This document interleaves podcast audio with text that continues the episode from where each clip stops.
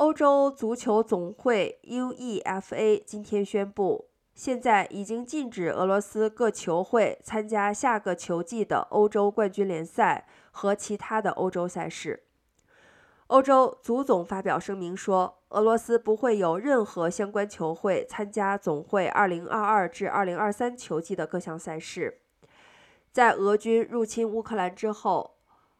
欧洲足总二月间将俄国各球会和国家队停权，直到进一步通知。此外，七月将在英格兰举行的欧洲女子足球杯世锦赛今天也证实将俄国队排除在外，由葡萄牙取代其参赛资格。